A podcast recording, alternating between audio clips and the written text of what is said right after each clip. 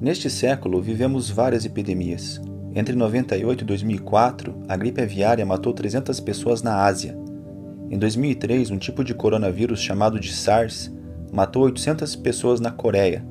O H1N1, primeiro chamado de gripe suína, foi declarado pandemia em 2009. Matou cerca de 500 mil pessoas.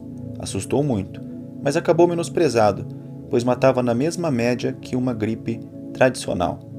Entre 2013 e 2016, o ebola matou 11.300 pessoas em Guiné, Serra Leoa e Libéria. Em 2018, matou mais de 2.300 pessoas no Congo. Esse breve histórico indicava com clareza a possibilidade iminente de uma pandemia.